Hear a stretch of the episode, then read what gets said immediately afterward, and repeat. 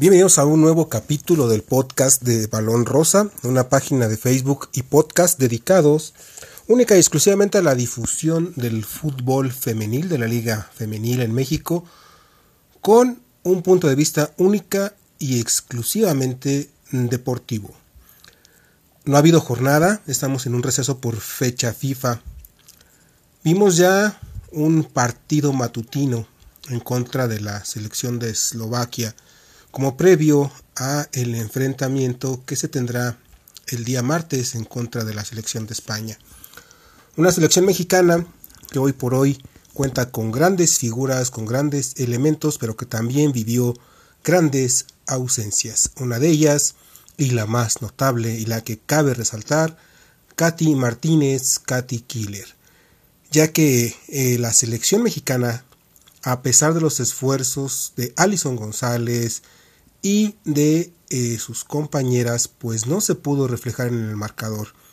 Una mezcla de experiencia con juventud que no a muchos agradó, que no a muchos, quizá porque apenas están comenzando a ver esta liga femenil y familiarizándose y enterándose y gustándoles. Pues buen partido, sí hubo muchos cambios, quizá mucha gente sigue pensando que la directora técnica se guardó elementos para enfrentar a España, minimizando quizá un poco a su rival en turno. Cabe señalar que esta selección, desde mi punto de vista, no lo hizo de esa manera, ya que son partidos para que esta naciente, esta noble pero gran, gran generación de futbolistas se sigan probando y se sigan demostrando que pueden. Es un avance que está teniendo, un avance grande. Estoy seguro que contra España darán otro gran partido.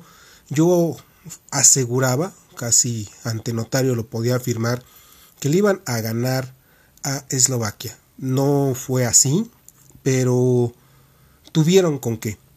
Contra España pueden ganar, por la mínima diferencia, pueden brindar un gran espectáculo, pueden seguir creciendo y demostrando que esta generación va a dar grandes, grandes éxitos.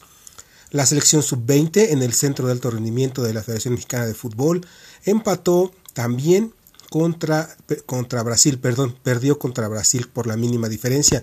Aquí, a pesar de tener a sus grandes aliados de su lado, como es la altura, el smog, la contaminación, pues veremos que en el segundo partido ya también podrán estar un poco más aclimatadas y será un partido muy reñido. Esta selección mexicana estoy seguro que va a dar grandes satisfacciones, más que la selección varonil. Eso sí lo quiero dejar en claro. Estas jugadoras están dejando alma, vida y corazón en cada partido. Derivado de esto, la atención que ha captado la liga femenil ha crecido maravillosamente. Qué bueno que más gente esté volteando a verlas, qué bueno que más gente esté valorando su trabajo y disfrutando del mismo.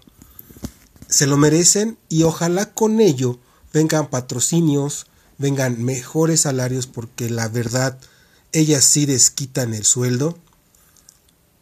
De la manera en que ellas toman el fútbol como una diversión, como una pasión, no como un modus vivendi, ya que se ha demostrado que gran cantidad de ellas incluso tienen maestría, doctorado, no solamente una licenciatura o ingeniería.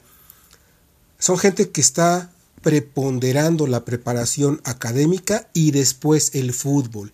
Por eso es que las vemos jugar con alegría, con desparpajo, disfrutando cada partido, pero también las vemos jugar con lealtad, con honestidad, a excepción de una o dos que ya he señalado, pero 100% profesionales.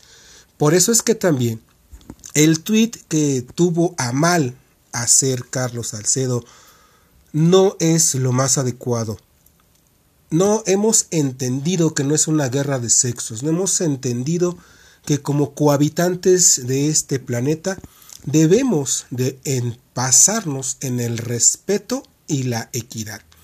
no en señalar quién, por qué lo hace o cómo lo hace y para qué lo hace. Creo que debemos de ver nuestros alcances y creer en nuestras capacidades y talentos y dejar de ver a la persona que está haciendo las cosas. Por más que ambas ligas quisieron hacer la campaña de una misma pasión, pues estamos viendo que no está funcionando. Ojalá esta persona entienda que no es darle vuelta a una página de machismo para pasar a feminismo. No es darle vuelta a una página para pasar de la misoginia a la misandría.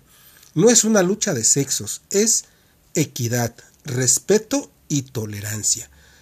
Esperemos que la Federación Mexicana de Fútbol tenga bien sancionar a esta persona al igual que su club, porque no creo que Carlos Salcedo represente los valores de una institución como lo es Tigres.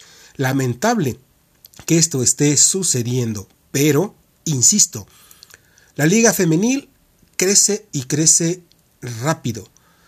Mucha gente está dando cuenta que ahí está el espectáculo, que ahí está el buen fútbol, porque lo vimos en la selección que también, gracias a esta liga, tiene mejores jugadoras, jugadoras con talento, con técnica, con las cuales se puede hablar de una táctica para poderla llevar a cabo dentro del terreno de juego.